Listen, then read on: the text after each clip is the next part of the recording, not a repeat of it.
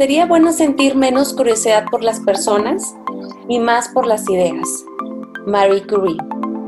Hola, te damos la bienvenida a Científicas Mexicanas del Podcast, un espacio donde exploraremos el rol de las mujeres como agentes de cambio en el desarrollo científico de México. Somos Nancy Dávila y Karime Díaz y en este episodio hablaremos de uno de los temas que más nos prepara para iniciar una vida científica, la elaboración de una tesis. Nos encantará compartirte nuestras experiencias y opiniones sobre, sobre cómo es que se vive este proceso y la manera en la que impacta nuestra vida, no solamente académica. Realizar una tesis es emocionante. A medida que va pasando el tiempo, descubres cosas que aumentan los retos y la complejidad. Muchas veces son factores que no están en tus manos y pareciera que todo se sale de control. En primer lugar, sabes que la tesis es la última etapa para culminar tu proceso de la carrera o posgrado que estás estudiando. Como segundo lugar, es darle tiempo completo para ser constante y formar disciplina. En tercer lugar, es dar todo de ti, mezclando la academia con la creatividad, reforzando la escritura y teniendo coherencia en la redacción. Y bueno, eh, para iniciar esta conversación, me gustaría, Nancy, que habláramos de las razones por las que escribir una tesis de licenciatura sería buena idea. Pues bueno, en principio porque en algunos programas educativos lo piden, ¿verdad? Lo solicitan que, se realice una tesis de licenciatura. Pero digamos que una buena razón por la cual escribir una tesis de licenciatura sería porque eh, desde una manera muy objetiva te prepara para que puedas analizar un fenómeno, analizar un problema bajo la metodología científica.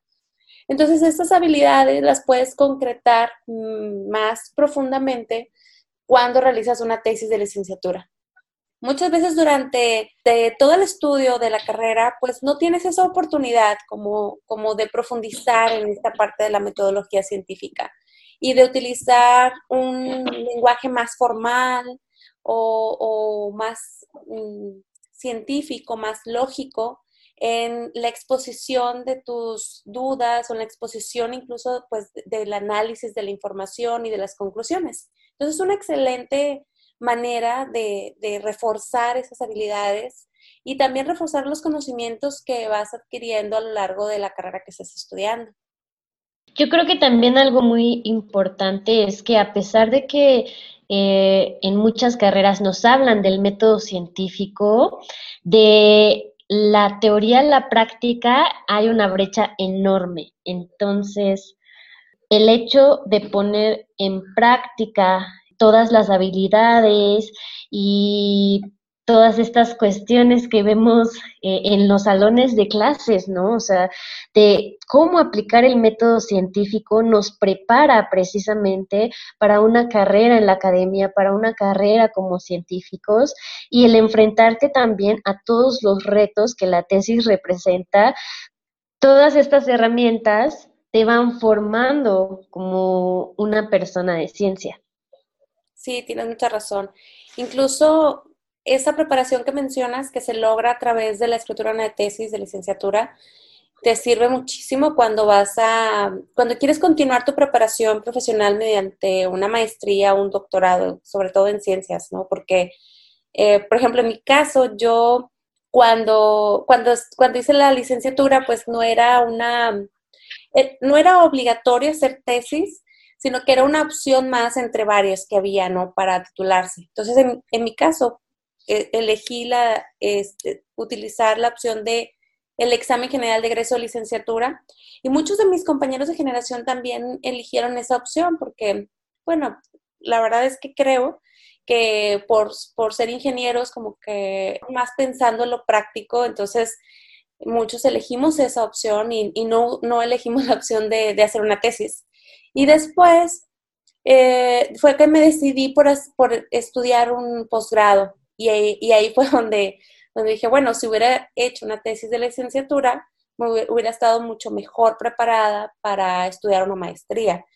Yo creo que algo que también ahí influye en si hacemos una tesis o no es el plan de estudios, porque hay planes de estudios que te dan muchas otras opciones, como hacer diplomados o eh, por ejemplo, en el plan de estudios en el que yo estudiaba, había una modalidad de titulación que era por etapas, que se dividía en tres exámenes, ¿no? Al final no era una defensa de tesis como tal, pero eran tres exámenes en el que te iban evaluando tu desempeño, pero también está el examen, ¿no?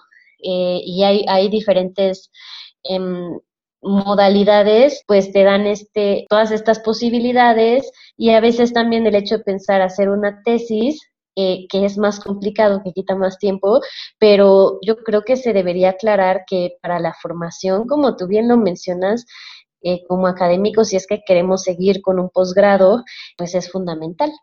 Y luego, pues se derivan muchas otras oportunidades cuando haces una tesis de licenciatura. No nada más te prepara para un posgrado o a lo mejor te prepara con un pensamiento formal y más crítico para este, cuando te incorpores en, digamos que a la fuerza laboral, ¿no? O que hagas un emprendimiento, sino que además también hay muchas otras opciones donde puedes presentar esos resultados y como que sacarle más, digamos, provecho a esa experiencia de escribir una tesis. Por ejemplo, hay concursos de jóvenes científicos o ferias nacionales o eh, expos de, ciencia en donde puedes participar con un proyecto de investigación y que va más dirigido hacia, hacia los jóvenes, hacia los estudiantes de preparatoria, de licenciatura. Entonces, pues bueno, ya, si ya hiciste el esfuerzo, ¿no? Por hacer la experimentación o por hacerlos una, una simulación, una modelación, de un proceso que estás estudiando y de escribir la tesis, te acerca más a esa oportunidad de poder participar en estos otros foros que te dan pues mucha proyección y que además pues enriquecen también tu currículum.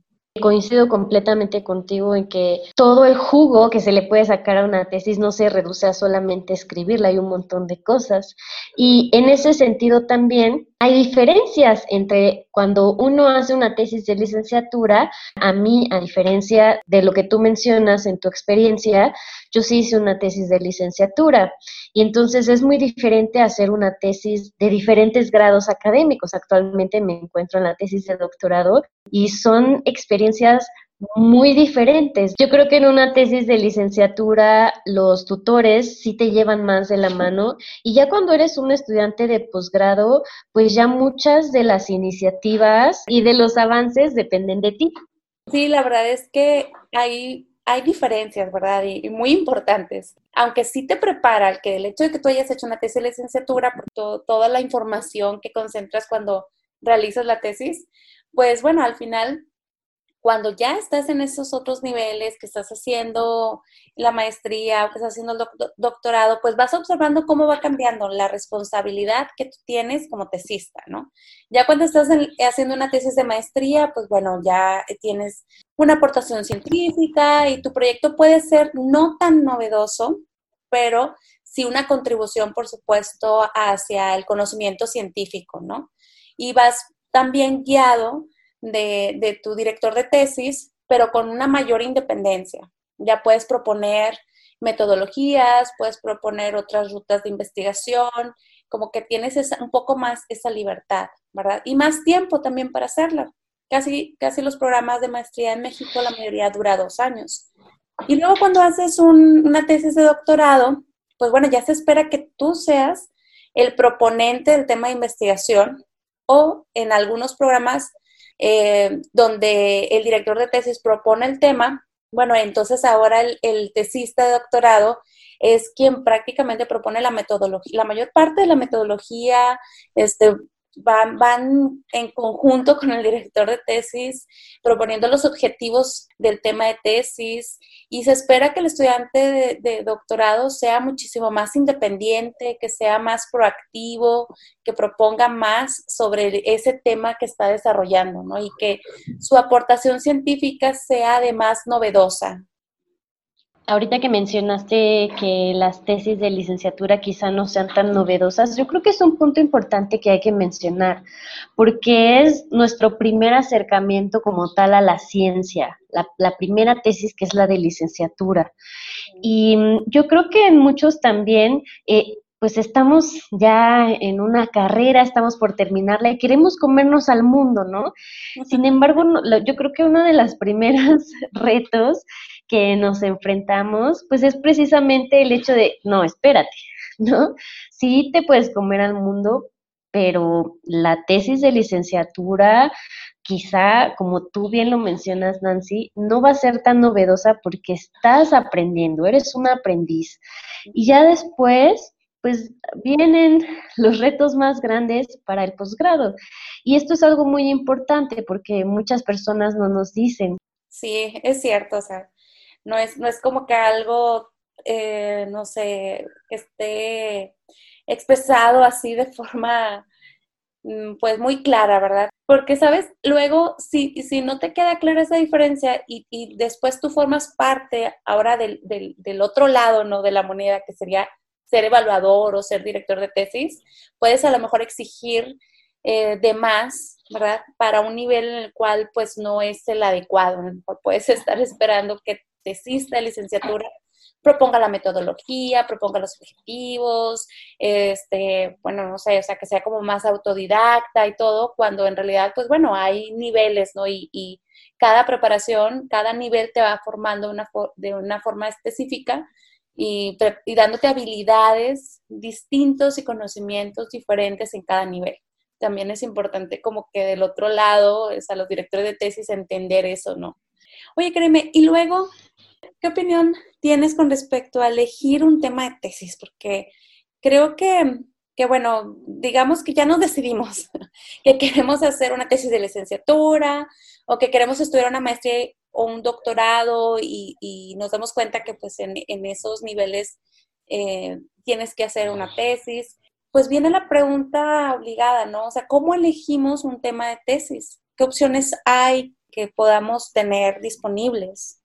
Qué complicado. Para mí fue difícil porque yo soy bióloga, entonces cuando entras a la carrera y te empiezan a dar materias desde biología celular hasta eh, materias como más eh, especializadas en cierto grupo de animales o plantas, y yo creo que pasa en muchas disciplinas, estás maravillado y no sabes ni para dónde ver. Y yo creo que al final lo mejor es conocer el trabajo de varios investigadores y uno también tiene ciertas inclinaciones o preferencias hacia ciertos temas. E influye mucho también el tipo de materias que tomes dependiendo del plan educativo. Y entonces elegir un tema de tesis, yo diría, hay que conocer el trabajo de diferentes investigadores que nos llamen la atención y hay que ser un poquito metiches, ¿no? Si nos aceptan ir a, ver qué hacen en el laboratorio, cuáles son los proyectos que tienen, qué tesis están haciendo sus estudiantes, eso nos pudiera dar también una mejor em, visión, porque muchas veces escogemos el tema de tesis cuando ya se nos está acabando el tiempo y buscamos al investigador que eh, quizá es buena onda, pero no es el tema que más nos gusta, o no lo pensamos bien y después a media tesis nos estamos ya echando para atrás y eso nos quita mucho tiempo en términos de eficiencia también para, para terminar en tiempo en forma una carrera, ¿no? Sí, la verdad es que tienes mucha razón. O sea, yo creo que hay muchos factores y varios ya los mencionaste cuando, cuando se va a elegir un tema de tesis. Porque, por una parte, pues si estás haciendo una tesis de licenciatura, seguramente vas a tener ya temas de tesis como opciones específicas, ¿no? De acuerdo a lo que a lo que un investigador en ese programa tiene este, a disposición de los estudiantes de licenciatura. Entonces, como decir, bueno, voy a hacer eh, mi tema de tesis de licenciatura y voy a, a, ver qué opciones hay. Y como bien mencionas, pues el, el, el, decir, bueno, voy a elegir un tema que sea afín a mis intereses y, y pues por ahí puedo comenzar, ¿no? Y luego, cuando ya estás estudiando la maestría y el doctorado, puede, pues depende del programa educativo, el programa de posgrado en el que, en el que estés, porque hay programas de posgrado en el que tienes que presentar un protocolo de investigación y proponer un tema. Ellos lo aceptan y entonces lo puedes, eh, te pueden asignar un asesor o director de tesis que te pueda acompañar en el desarrollo de ese tema que tú propusiste. pero también puede pasar que el programa de posgrado, dentro de sus eh, reglas, ya tenga establecido proyectos específicos a desarrollar. Porque, bueno, aquí vienen otros factores, ¿no? Una, eh, que el tema de tesis sí se pueda desarrollar porque tenga eh, apoyos económicos, o es decir, que tenga recursos financieros de tal forma que sí se pueda llevar a cabo en tiempo informa, ¿no? Entonces, a lo mejor si yo llego y, propongo un tema de tesis, pues resulta que pues no hay, no hay fondos o no hay recursos para desarrollarlo. O puede pasar que eh, no haya un experto en ese, en ese tema. Entonces, sí es importante también como que observar esas reglas, ¿no? O sea, si deseo hacer un posgrado en cierta línea, pues bueno, como, como bien mencionabas, hacer una investigación, decir, bueno, ¿qué, ¿qué investigadores son los que están ahí? ¿Qué líneas de investigación son las que desarrollan? ¿Qué tipo de, de temas de investigación o de tesis pues ha dirigido para dar una idea de, de, qué es lo que puede proponer, ¿no? Y, y, si a mí me gustaría participar en ese tipo de, de, de, proyectos de investigación, porque pues al final tiene que apasionar ese tema para que puedas afrontar todas las dificultades que van a llegar más adelante. Esto es bien importante, em, estar enamoradísimo del tema de tesis y eso también te lleva a defenderlo, ¿no? Yo siempre les digo a los estudiantes de licenciatura, ¿no? Aunque, aunque tu tutor sea el que te haya dado la pauta, ¿no? Y te haya dicho cómo hacerlo, cómo desarrollarlo, el que finalmente está ahí todos los días leyendo, estudiando, escribiendo, eres tú. Sí.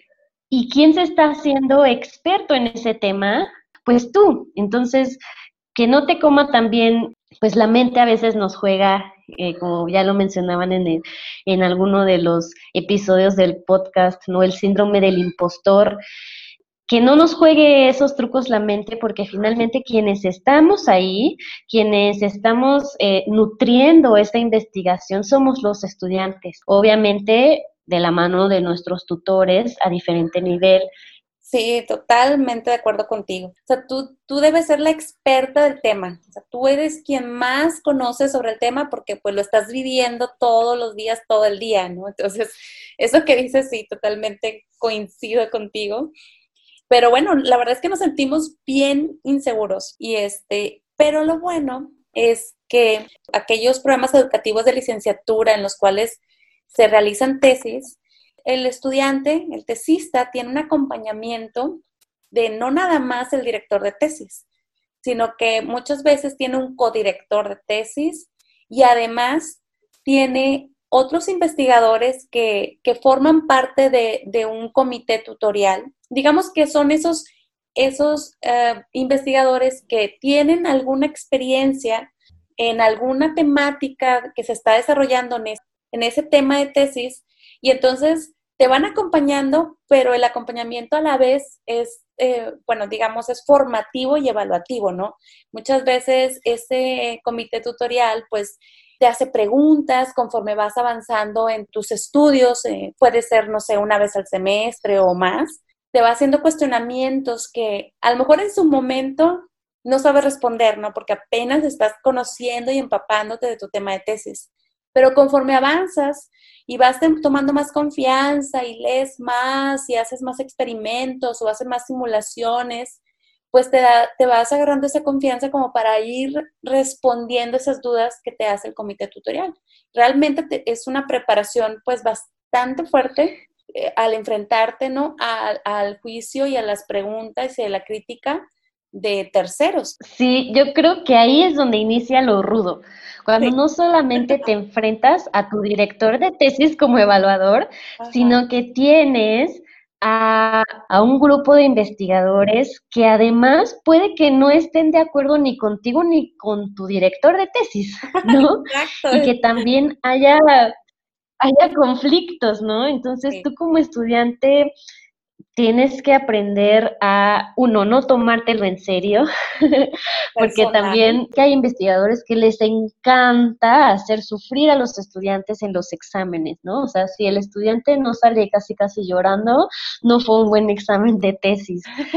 Pero pues finalmente es eso, no, no es personal, es parte también de la formación eh, yo creo que ya está pasando de moda y hasta inquisitiva, ¿no? del sufrimiento de, de estas evaluaciones. Y al final también no solamente nos forman académicamente, sino que también forman en nosotros un carácter y esa confianza de la que hablas, ¿no? De pararte y decir, yo soy el experto en mi tema y lo voy a defender y les voy a demostrar que yo me he preparado lo suficiente como para sustentar y demostrar eh, lo, que, lo que vengo a presentarles el día de hoy, ¿no? Y ya después eh, vienen los congresos y así, donde también se encuentra uno cada personaje y cada pregunta, pero bueno, esa confianza la vas formando precisamente al enfrentarte a los cuestionamientos de los comités tutorales. Y además, también aprendes a decir no sé, no había pensado en, esa, en esa posibilidad o no había analizado desde esta perspectiva eh, el estudio, ¿no? Porque también se vale, ¿no? De, admitir que no lo sabes todo, que claro, te estás formando para ser un experto en el tema, pero si pudiera decir algo en contra, diría, extendería un poco lo que mencionabas, que a veces ni siquiera se ponen de acuerdo, ¿verdad? Entre ellos, a veces pasa que los miembros del comité tutorial, uno te, te, pide o te exige que hagas, no sé, que profundices más una parte del estudio que en un inicio pues no es lo fundamental o no es lo más fuerte que había considerado tu director de tesis y tú sobre tu trabajo, ¿no? Entonces a lo mejor tienes, como puedes tener expertos en varios temas que todos son parte de tu, de tu tema de tesis, puede ser que a lo mejor ese experto que es en otra digamos, en otra rama, quiere que profundices a un nivel como si fuera una tesis de ese tema en particular, ¿no?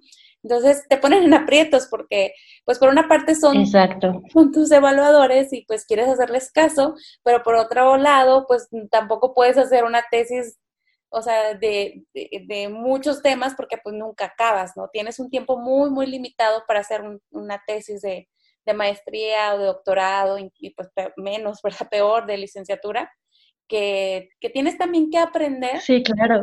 a delimitar tu tema de tesis. No sé si te ha tocado en alguna de tus experiencias eh, que, tengas que defender eso, o sea, que tengas que decir, bueno, esto no lo puedo abarcar porque pues se sale de los objetivos y enfrentar a un, a un miembro del comité tutorial de esa manera. A mí lo que me sucedió en la tesis de licenciatura es que entre mis sínodos había diferencias no solamente académicas, había hay cosas que uno no entiende en ese nivel, pero hay también cuestiones políticas entre los investigadores, ¿no? Ah, y entonces, em, pues de ahí eh, empezó a surgir una serie de, de cuestiones y había muchas contradicciones entre mis directores de tesis y uno de los sínodos. Entonces yo desesperada no sabía qué hacer, llegué y les dije a mis directores de tesis, oigan, em, aquí ustedes están contradiciendo y la verdad yo con mi experiencia no puedo discernir si ustedes tienen la razón o la tiene él. Entonces, lo que voy a hacer es, voy a buscar una tercera opinión de alguien que ni siquiera está en mi comité. Y entonces eh, me fui a, a Morelia a buscar a otro investigador que trabajara con el tema. Fui a visitarlo y le dije, oiga, me interesa em, que su opinión sobre este tema, ¿no? El, asunto está aquí, la problemática que me señalan es esta. ¿Usted qué? Pues, ¿cuál es su opinión? Y me dijo, ah, mira, yo haría esto y esto y esto. Y dije, ah, bueno, ¿no? Entonces ya cuando regresé, le dije a, a este sinodal, ¿sabe que Yo busqué una tercera opinión eh, no quería sesgarme, tampoco eh, ciegamente hacerle caso a mis directores de tesis.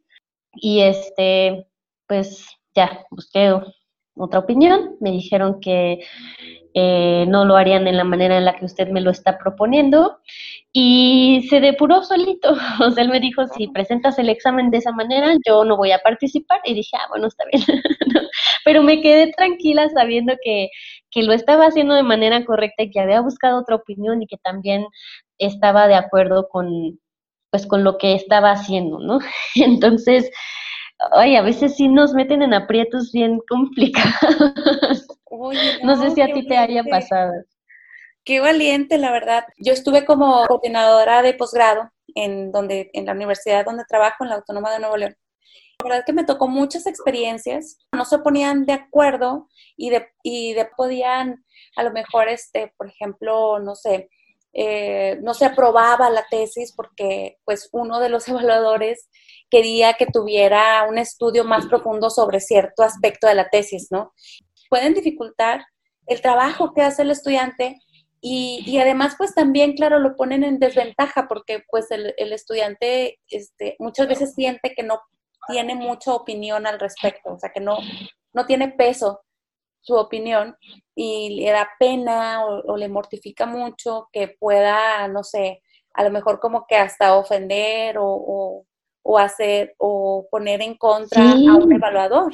No, ¿y cómo vas a cuestionar a alguien que es experto en un tema y tú apenas eres un estudiante que no sabe ni qué va a hacer de su vida cuando termine, ¿no? O si es que termina. Sí, eso es, eso es una cuestión complicada, pero es, es un reto que, insisto, ¿no? Nos forma el carácter de decir, a ver, eh, o sea, en mi caso mi actitud fue, no se peleen, no sé quién tiene la razón, pero ahorita veo, ¿no? Sí, vamos a buscar un tercero, ¿no? Prácticamente. Sí, A mí me hubiera gustado escuchar un podcast como este antes de tomar las decisiones para, para, para hacer mis tesis, ¿no? A un montón de personas les hubiera servido escuchar las experiencias eh, porque a veces también las únicas experiencias que tenemos son las de nuestros compañeros que quizás son uno o dos años más grandes, pero tampoco es la gran experiencia, porque también es la primer tesis en el caso de la licenciatura que hacen. Y pues nos hace falta escuchar y ver más. Y ya después con el tiempo ya te la sabes, pero alguien me hubiera dicho antes que así eran las cosas, ¿no? Sí, o sea, a veces sobre la marcha aprendes, pero sí es mucho mejor cuando puedes escuchar experiencias de otras personas porque bueno, simplemente el hecho de ya ir preparado mentalmente, ¿no? Esto puede ocurrir, ¿ok? Pero si llega a ocurrir, ¿qué puedes hacer? O sea, por ejemplo, si, si estamos pensando que toda nuestra investigación necesitamos analizar concentraciones de un contaminante utilizando un cromatógrafo de gases, ¿qué pasa si se descompone ese cromatógrafo? ¿Cuál es tu plan B? Puedes analizar ese mismo contaminante con otra, con otra técnica y si lo puedes hacer dónde irías o cómo puedes modificar tus objetivos para que se siga cumpliendo o puedas seguir demostrando tu hipótesis eh, bajo esas circunstancias en donde tus elementos principales han fallado, ¿no? Y, y entonces ya con ese plan de acción en mente, pues puedes más fácil sortear esas situaciones porque si no, pues a lo mejor hasta te puede entrar como una etapa de depresión, una etapa de inseguridad, de frustración, de inseguridad, porque dices, ahora qué voy a hacer. Sí, claro. ¿no? Y bueno, ya hablamos de los retos que representa académicamente la tesis, pero después viene otro que es bien importante, que es aprender a redactar y a escribirla, que además es algo que, que muchas carreras no tienen un taller de escritura de tesis. Sí. Entonces, te, cuando te dicen, es que, ¿cómo escribo un objetivo, no? O sea, ¿qué características tiene un objetivo? O la estructura de la tesis, ¿no? Eh, que tienes que ir redactando de lo más general hasta lo más particular para llegar a tu problemática, detallar tu pregunta de investigación, escribir tu hipótesis, etcétera, etcétera. Incluso hay un meme entre los biólogos que dicen la vieja confiable, ¿no? Todas las tesis de biólogos inician, México es un país megadiverso, ¿no? Precisamente por esto que tienes que empezar de lo más grande para para, para después llegar a decir, entonces voy a estudiar la proteína de la pata de las hormigas que secretan cuando, no sé, este, se van a parear. Y no solamente la estructura como tal, sino la gramática, la ortografía, los diferentes estilos, porque hay algunos asesores que les gusta que escribas de una manera, hay otros que les gusta que escriban de otra. Em, también la misma estructura de la tesis, yo, por ejemplo, que hice una tesis en biología primero y después hice una tesis en ciencias sociales. La estructura de las tesis, de cómo es que deben de ir escritas, son bien diferentes. Uno de mis, em, de mis tutores de la licenciatura me decía es que, por ejemplo, los objetivos no necesariamente tienen que ir con su título que diga objetivos. Los objetivos los puedes meter dentro de la introducción. Entonces llego escribiendo así a la maestría y me dicen, no, no, no, no, no, aquí primero va la introducción, luego la problemática, y la tienes que poner así en grande para que lo detectemos, ¿no? Y luego la justificación, y luego la pregunta, y luego los objetivos, y yo decía, ah, estoy revuelta, no sé qué va primero, o sea, allá me decían de una manera, acá me están diciendo de otra, y eso también es un asunto, es un problema, ¿no? Y decir, ay, o sea, sí tenemos claro que va la introducción, los objetivos, bueno, la pregunta, la hipótesis, los objetivos, pero dependiendo también el programa de estudios en el que estés o el investigador, la manera en la que le guste, cómo tienes que escribirla, pues te va a cambiar de lugar las cosas. Y además los estilos de la escritura, o sea, los estilos de redacción, que eso también es otra cosa, porque a veces tú mandas tu, tesis para revisión y los hay sinos que nada más te revisan cosas técnicas, pero hay otros que te revisan puntos, comas, ortografía. Dices, ay, todavía, además, tienes que aprender eso. Y no hablemos también cómo vas a citar tus trabajos en el interior del texto y qué estilo de citación o de, estilo de citas vas a usar al final. Eso para mí también fue como, híjole, ¿no? Y pues ni modo, tienes que aprender porque además cuando ya eres investigador, cada revista para publicar artículos científicos tiene su propio formato. Y entonces te dicen, bueno, aquí no vas a, aquí no vas a poner el apellido de, y, el, y la fecha, ¿no? Del trabajo. Vas a enumerarlos vas a poner número uno y así, no van a ir en orden alfabético. Y, y no vas a poner primero este el año, primero vas a poner la revista. Y eso también es otro tema de los retos que representa escribir la tesis. Sí, sí, porque tienes que aprender los tiempos verbales también de si, por ejemplo, la metodología se escribe en pasado, si, si los resultados se escriben en presente, o, o, o, sea, e, esos estilos que, como bien comentas, pues depende mucho del programa, ¿no? Del área, tema, del área temática incluso, en la que estés haciendo tu tema de tu proyecto de tesis, eh, va a cambiar, definitivamente va a cambiar. Yo he visto tesis de químicos y he visto tesis, pues, de, de mi área, que, que yo estoy en el área de ingeniería, y son un mundo, o sea, cuando hacemos las colaboraciones y que estamos, que yo participo en, en, su, en los, eh, como evaluadora en los, en los proyectos de tesis de mis colegas que trabajan en otras áreas, pues sí es como enfrentarme a ese choque de, de ah, mira, pues bueno, este es el estilo que en esta área se emplea. Entonces, que si estés bien consciente de eso es muy importante como tesista que también pues puedas leer un, a lo mejor un libro acerca de cómo estructurar una tesis para que aprendas los tiempos verbales.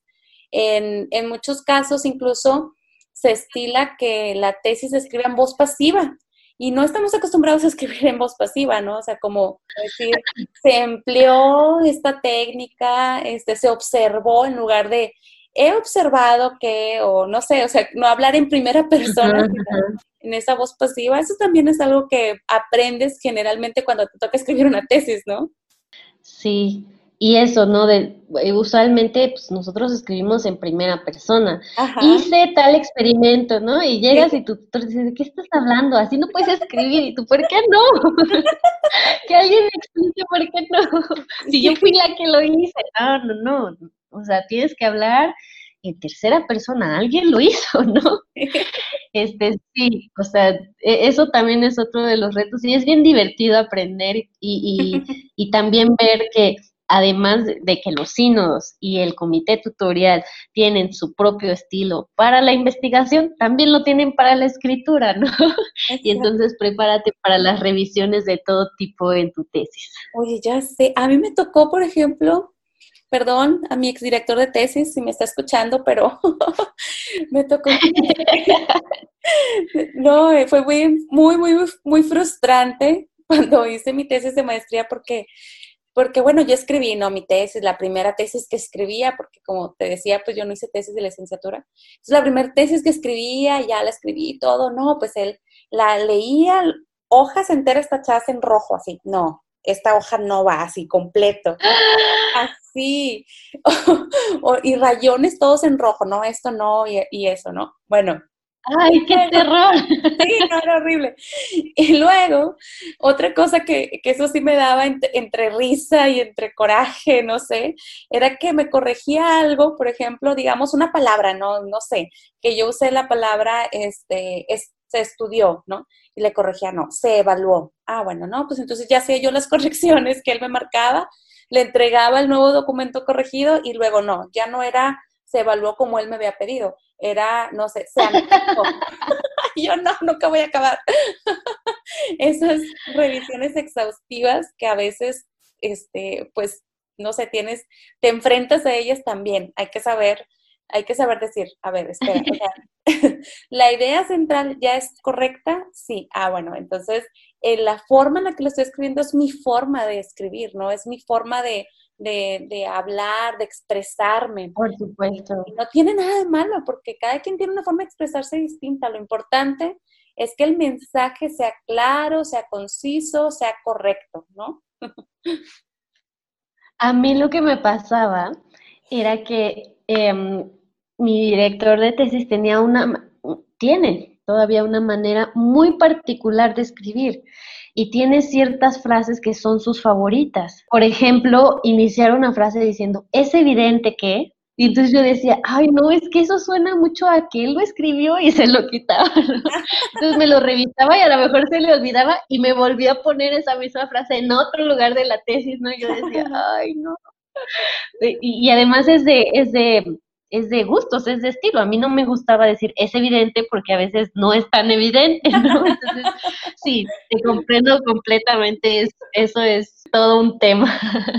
Sí, y eso que decías de las referencias bibliográficas, hijo, eso a mí también me dio unos dolores de cabeza tremendos porque pues como bien mencionabas, ¿no? Hay mil, mil estilos, ¿no? Que, que, te pueden a lo mejor exigir uno en particular en las tesis y bueno, pues ya lo utilizas, ¿no? Pero, pero pues con todas esas revisiones, revisiones que te hace tu director de tesis, que te hacen tus, tus, eh, los miembros del comité tutorial, pues a lo mejor vas cambiando y vas modificando tu escritura, tu redacción y, y resulta que, que ya tuviste que quitar o añadir referencias. Y si se te ocurre hacerlo a mano, pues no es un trabajo que parece que no tiene fin, ¿verdad? Porque tienes que estarlo constantemente cambiando en, en tu escrito. Entonces, cuando empezaron a surgir o que yo supe de estos softwares para administrar las referencias bibliográficas, no, haz de cuenta que tuve la solución perfecta que, que, que, la verdad fue una excelente, excelente este, ayuda, porque ahora estos software es cuestión de que tú lo aprendas a usar, ¿verdad? Y hay tutoriales, en, hay videos tutoriales y los, los mismos software te ofrecen estos tutoriales. Y ya, porque pues lo aprendes a usar una vez y listo, o sea, ya ahora sí que vas agregando las, las referencias con, el, con ese software que las administra y él se encarga de darle el formato todo. Y si tú quieres quitar o poner, él cambia todo en automático. O sea, los softwares cambian todo en automático y eso es una maravilla, ¿no crees? Ah, sí, y además te ayudan a organizar tus archivos PDF. ¿no? o sea, ya te metes al mismo software y ya tienes tu biblioteca ahí, buscas tu palabra clave, dices, ah, esta es la cita que estaba buscando, igual y hasta le das otra leída al paper, le das clic y ya te lo citas. Sí, la verdad es que, ay, sí, esos softwares son una maravilla y a veces también... Eh, como son herramientas relativamente nuevas, no sé cuánto tiempo tengan, no es algo que eh, pues los investigadores que no son tan jóvenes estén acostumbrados a usar, entonces no te los enseñan. Son herramientas que uno aprende porque tu compañero del otro laboratorio lo está usando y entonces se le ocurre decir, ay, pues es que estaba usando tal software y espérate, ¿qué? ¿No? ¿A qué estás usando eso? ¿No? Entonces, sí, también la tecnología nos ha echado muchísimo, muchísimo la mano en ese sentido. Exacto, sí, te ahorra bastantísimo tiempo. Y también sí, sí, eh, bueno, hay algunos programas educativos, algunos programas de posgrado como de doctorado, en los que te exigen o, como parte de tus requisitos de titulación tienes que publicar un artículo de investigación, uno, dos o más, depende del programa. Y entonces cuando estás redactando un artículo y lo mandas a una revista y luego te lo rechaza y lo quieres mandar a otra revista, pues bueno, la otra revista tiene un estilo diferente para sus revistas bibliográficas. Entonces, el mismo software ya nada más le pones cambiar estilo, ya, te lo cambia todo. Entonces, definitivamente una maravilla. Bueno, ¿y qué tal si hablamos dentro de los retos de la escritura de tesis? Creo que uno de los más, más, más importantes es cómo empezar. porque, porque muchas veces le sacamos la vuelta, o sea, ya, ya estamos en, en ese plan de, de que ya revisamos el estilo que me pide el programa en el que estoy. Ya a lo mejor revisé algunas tesis que, que se han publicado de semestres anteriores para dar una idea de cómo escribirla, pero luego quieres, quieres este, empezar a redactarla y no surgen las ideas. ¿Tú qué estrategias has seguido para, digamos, escribir esas primeras palabras y decir, ya comencé a escribir la tesis? México es un país mega diverso. listo, ya Fíjate que sí, ya empezó. Con algo se empieza, ¿no? Este, fíjate que a mí lo que me gusta hacer para inspirarme es leer varios artículos de ese mismo tema, ¿no? y entonces veo cómo empiezan, ¿no? Ah, estos empezaron a hablar, por ejemplo, mi tema de tesis de doctorado es comportamiento humano. Ah, pues estos empiezan hablando de em, evolución del comportamiento. Ah, pero estos iniciaron hablando de cómo las, eh, las cuestiones sociales moldean el comportamiento. Entonces, voy viendo qué estilo me gusta más y cómo empezar, ¿no? O sea, inspirándome para ver, ah, pues este, este artículo me gusta mucho porque además se parece un poquito a lo que estoy haciendo ah, pues mira, empiezan hablando con esta estructura, pues a lo mejor puedo emplear la misma estructura, obviamente con... Eh, mi propio estilo, metiendo los temas que a mí me interesan. Y, yo creo que también leer nos da ese panorama de cómo empezar a, a, escribir la tesis, porque sí, o sea, a veces te quedas seco y no hay poder humano que te diga, a veces uno espera como, como tesista, ¿no? Que, que escuches ahí un soplo divino que te diga cómo iniciar a redactar la tesis, ¿no? Ya sé, tienes razón. Quiero, quiero también aprovechar para comentar esto porque no sé si te, te ha pasado.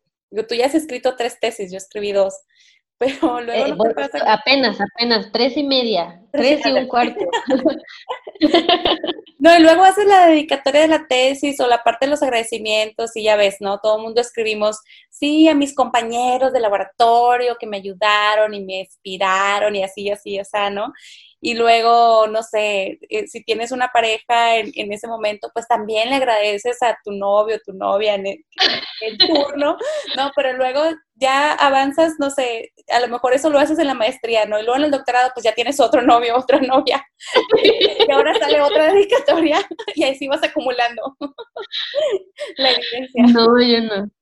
Yo no he tenido novios nunca, entonces no los he puesto. No, pues no los he puesto en mis agradecimientos precisamente por eso, ¿no? Es muy em, inteligente de eso. y entonces pues no hay evidencias de que haya tenido novios, pero sí y menciono a los amigos que me acompañaron al campo, a quienes me ayudaron, ¿no? A levantar datos, a mi familia, ¿no? Que siempre ha estado ahí. Pero, por ejemplo, mi tesis de maestría y de licenciatura se la dediqué a, mi perrito Josh, porque él siempre estuvo ahí, o sea, cuando yo me la pasaba desvelada todos los días, ¿no? Escribiendo la tesis, él era el que estaba ahí, al, así a mis pies, esperando a que me fuera a dormir, y hasta bostezaba a veces de lo desesperado que estaba como diciendo, ya, ¿en qué momento nos vamos a ir? Entonces, él siempre me acompañó, y a él sí, le, él sí fue un buen compañero, él sí estuvo ahí al pie del cañón apoyándome, y, era, y yo pensaba que él me decía, sí se puede, ¿no? Aquí voy a estar contigo. Entonces, a él sí se la dediqué, y también tengo una amiga que se la dedicó a un periquito que tenía, entonces prefiero, prefiero eh, dedicársela a esos compañeros que a otros que luego, como tú dices, se cambian a cada rato y pues ya sé.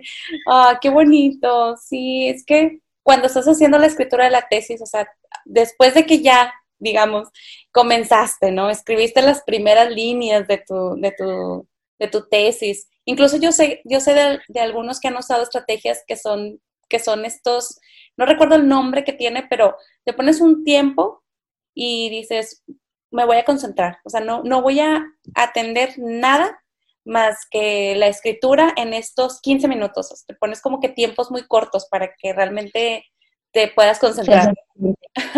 Entonces, bueno, ya empezaste, ya escribiste algo, etcétera, y luego surgen estos bloqueos, ¿no? Y, y cada quien tiene diferentes estrategias para, para avanzar y, pero bueno, muchas veces te genera hasta insomnio y terminas por desvelarte, como ahorita decías, ¿no? Este, porque pues no puedes concentrarte, a lo mejor la misma preocupación de que tienes que escribirla, de que ya tienes que acabar, e, eso, eso, este, ese tipo de bloqueos pues te va generando ese insomnio. A mí me pasó en la tesis de doctorado que yo no podía dormir, o sea, yo, yo nunca he sufrido o muy pocas veces sufro insomnio, pero cuando estaba haciendo el tesis de doctorado, de verdad, no podía, o sea, se me invirtieron los tiempos. No podía dormir en la noche, entonces pues me ponía a escribir en la noche, pero pues bueno, o sea, son, son como que etapas que cada quien va viviendo y que, y que muchos vivimos cuando escribimos una tesis. Y entonces pues hay que buscar estrategias, a lo mejor me sirve como, como comentabas en tu caso, pues tener la compañía de una mascota muy querida que sabes que pues está ahí, ¿verdad? Te está dando como un apoyo. A lo mejor otros necesitan, no sé, escuchar música o, o de plano, este, no sé, salirse de esa actividad para luego regresar ya como que más despejados. No sé si tú, tú hayas escuchado alguna otra estrategia que se pueda emplear para eliminar el bloqueo y el insomnio que te da la Fíjate que apenas una compañera me compartió que hay una aplicación que descargas y que le dices, me, o sea, me voy a poner a trabajar 15 minutos.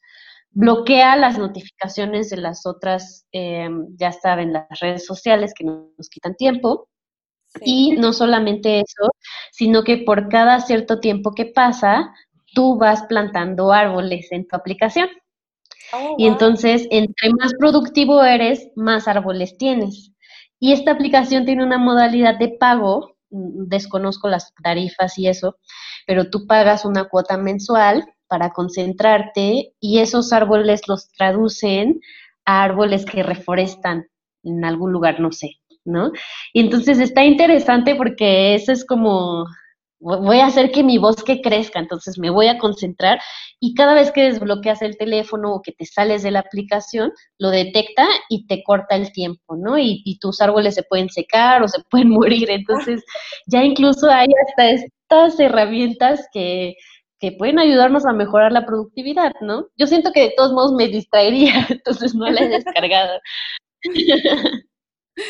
Bueno, pero sí, seguro a algunos, o sea, a algunos otros sí les va a funcionar, ¿no? Porque dices, ya tengo un doble propósito. Sí, claro. Oye, luego, ¿qué pasa cuando, cuando, bueno, ya pues terminó nuestro tiempo de experimentación, ¿verdad? Y, y, y, es momento de sentarse a escribir la tesis y resulta que pues tu tesis es incompleta porque mil cosas pasan o pueden pasar que hace que no tengas completo todos los objetivos que te has planteado en un principio, ya sean objetivos experimentales, objetivos teóricos, puede suceder y yo creo que es algo que se da mucho, mucho más de lo que pensamos, que es, una situación que se presenta mucho más veces de la que podemos pensar, eh, que, las, que, algunas que las tesis pueden quedar incompletas. ¿Cómo enfrentar eso? Ay, híjole, es que eso, ahorita me, me acordé de una frase que siempre me decía mi abuelita que se aplica perfecto a las tesis, ¿no? Ella siempre me decía, acuérdate que uno pone, Dios dispone, y viene el diablo y lo descompone, ¿no? Y precisamente eso, o sea, hay, hay, hay cuestiones y factores cuando uno hace una tesis de cosas que se pueden salir de tus manos y que no dependen de ti. Em, o sea, a veces, por ejemplo, esta cuestión de la pandemia, ¿a cuántos estudiantes no se les frenaron sus experimentos, sus salidas a campo? Y pues los tiempos están, ¿no? La beca se te acaba en tantos años, en tanto tiempo tienes que terminar, o sea, tú tienes que ver la manera de cómo o trabajar con los datos que tenías antes de la pandemia o trabajarle un poquito más para obtener los datos que te faltaron. Entonces, ay, no sé, eso es bien complicado porque no solamente eso, o sea, como decía, factores que no dependen de nosotros, sino que también hay gente que se encuentra con retos dobles al trabajar y estudiar. O sea, porque trabajar, una tesis es de tiempo completo, ¿no? Y trabajar medio tiempo quita tiempo a tu tesis. Em, o hay gente que desafortunadamente enferma, no solamente pues, ellos como estudiantes, sino que también enferman familiares y cambia la dinámica. O sea, hay una serie de complicaciones em, que, pueden em, pues ser ajenas y que pueden parecer que nos frenan, pero siempre hay maneras de, de subsanar. Sí, y yo creo que es importante también que nosotros estemos eh, abiertos a esa posibilidad, ¿no crees? O sea, como mencionabas, bueno, son cosas ajenas, o sea, puede ser algo que, tú, por supuesto, no, no programaste y, no, y no, lo, no lo deseabas, pero sucede. Y entonces, bueno, ¿qué se, qué se hace en esos casos? Pues eso son casos en que no son aislados o son casos que, que se presentan con mucha mayor frecuencia a lo que llegamos a pensar. Y entonces no ser tan aprensivos y, eh, buscar estrategias. Como tú lo hiciste, bueno, eh, modificaste los objetivos de tu tema de tesis para que pues siga siendo una tesis como la que habías pensado, pero bueno, ahora enfocada o delimitada hasta ciertos aspectos, ¿no? Porque pues es lo que se puede hacer al momento. Y a muchos les tocó, sobre todo por esta situación, a muchísimas personas les tocó hacer esos cambios, ¿no? En sus, en sus, este, en los alcances de sus temas de tesis. Pero también, si, si eres un estudiante que está becado por CONACYT, como es en el caso de, de la mayoría de los programas en México, la de los programas de posgrado en México, pues también saber que, que puedes acercarte al CONACYT, que puedes acercarte a través de, tu misma institución, de tu subdirección de posgrado y, y, desde la página de CONACYT, ¿no? Y leer ahí el reglamento y ver qué opciones tienes, porque, por supuesto, pues si te enfermas, pues no es tu culpa y puedes tú pedir como, como una baja eh, temporal, o sea, que no te afecte a tu periodo de beca y para poder pues hacer esa pausa y luego continuar cuando ya te sientas mejor. O en el caso de las mujeres, pues bueno, cuando, cuando ocurren estos, cuando ocurren embarazos que a lo mejor no habías previsto, no habías considerado que, sucediera en el periodo mientras estás estudiando una, un posgrado, pues también tienes esa oportunidad de decir, bueno, quiero este, darme de baja para para atender mi embarazo y mi maternidad y luego continúo, ¿no? O sea, hay esas opciones, no es el fin del mundo, pero es importante que, que, nos acerquemos hacia las mismas autoridades de nuestras instituciones y en este caso, pues de quien otorga la beca para, para hacer las cosas bien, ¿no? Y a lo mejor no entrar en pánico y luego, eh, este, pues quedar mal, o no culminar tu meta porque, porque no atendiste las posibles, pues como acciones que, no seguiste las acciones que pudiera seguir para que todo saliera en orden y en regla, ¿no? Exacto, y además la frustración que eso pueda desencadenar, ¿no? O sea, ya vimos que la tesis nos puede frustrar de muchas maneras y esta es otra de ellas. Y sin duda conocer eh, tu plan educativo, tener em, comunicación con las autoridades administrativas de la escuela también es fundamental para que en el momento que surja este tipo de situaciones se encuentre la manera pues más idónea para solucionarlo. Sí, exactamente. Porque bueno, al final ya terminas, escribes tu tesis y luego viene un último reto, por así decirlo, que sería la defensa de tu tesis, ¿no?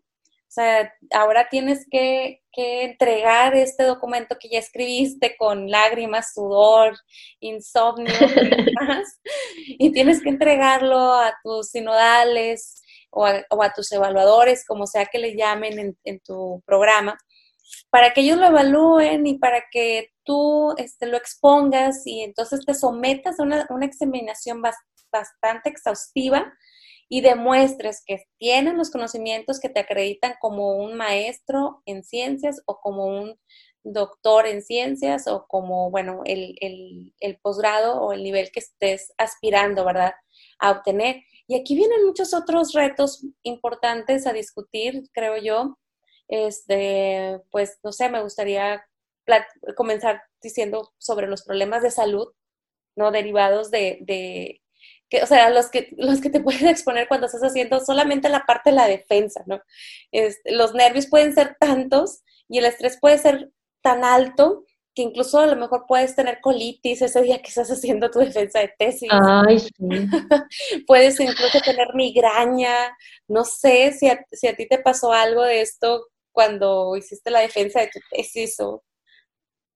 Ay, a mí me pasó que mientras estaba defendiendo la tesis, no fue pánico escénico como tal, porque siempre he sido extrovertida en ese sentido, nunca, porque hay gente que se congela cuando va a hablar en público, que eso también es otro, em, pero a mí se me bajó el azúcar a mm. los suelos. Oh. Entonces, eh, al tratar de responder una pregunta, le pedí a mis hijos, ¿me puedo sentar? Y se me quedan viendo, ¿no? Como de, esta quiere la salida fácil, ¿no? Me tienes que responder la pregunta. Y ya, me senté y les dije, es que me siento mal.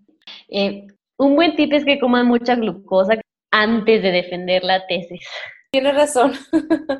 es que mira, la, verdad, ahora que estoy del otro lado, digamos, ahora que me toca participar como sinodal, como evaluadora de estos exámenes de grado, pues sí te, sí te toca observar de todo, ¿no? O sea, hay estudiantes que, como tú mencionabas, les da un pánico escénico que, hijo, solo es súper difícil como evaluador discernir entre, entre ese pánico escénico y entre, que el y entre un estudiante no preparado o un estudiante que, que no tiene el nivel para aprobar su examen de grado, ¿no? Porque ves a, ves a un tesista, está defendiendo su proyecto de tesis y, y, luego le haces preguntas y tartamudea, este, está, está todo nervioso o nerviosa, no puede responder bien y dices, ¿sabe o no sabe? Es, es, es todo derivado del pánico escénico.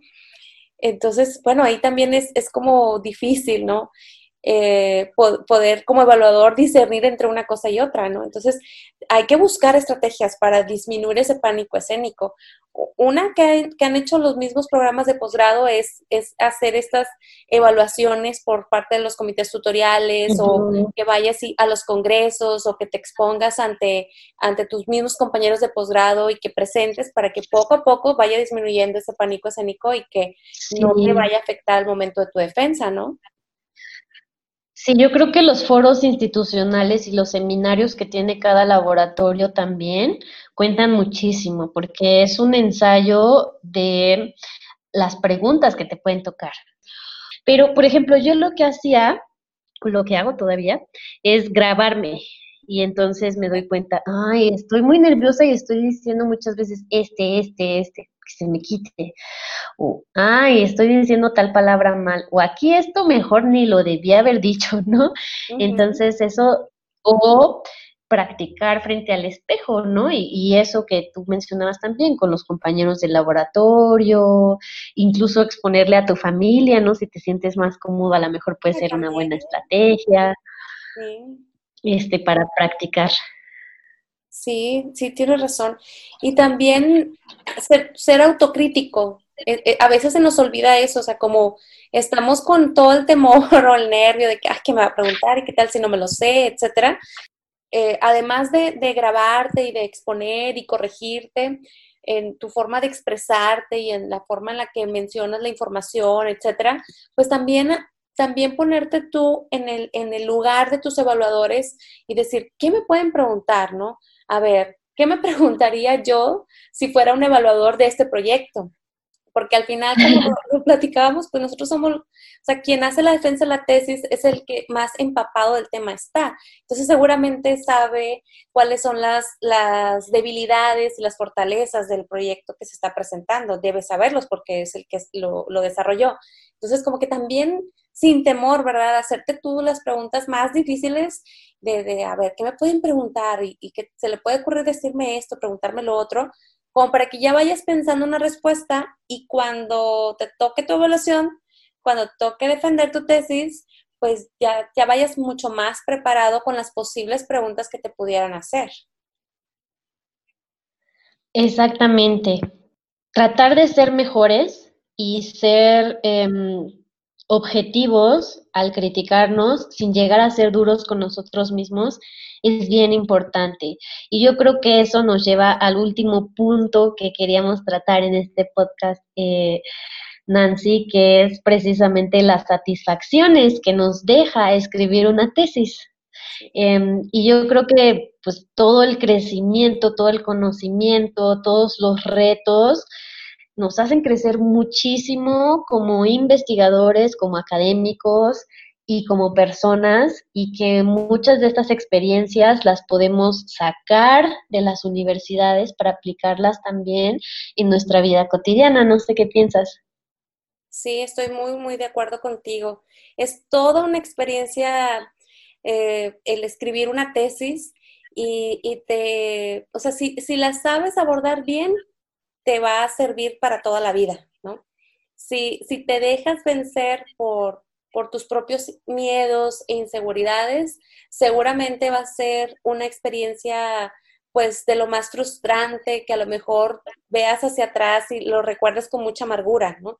Entonces, pues buscar, buscar, buscar verle, el lado positivo para que, para que puedas crecer, como bien mencionabas, como profesionista, como investigador, como académico, como persona, porque al final es un trabajo que, le dedicas pues tu, todo tu empeño, todo tu tiempo, todo tu esfuerzo y que no haces solo, ¿verdad? Que haces en compañía de, de tu director de tesis, de tus sinodales, de tus, de tus comités de tu comité tutorial, de tus compañeros con los que compartes el laboratorio, con los que compartes las salas de simulación, etcétera. Entonces, creas una, una algo así como microcomunidad y, y, ellos, y ellos forman parte de esta experiencia. Entonces, también, también esos eh, contactos que haces o, o esas amistades que puedes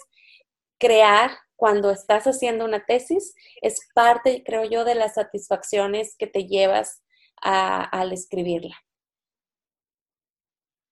Y otra satisfacción, y yo creo que es la más importante, es la tesis en sí.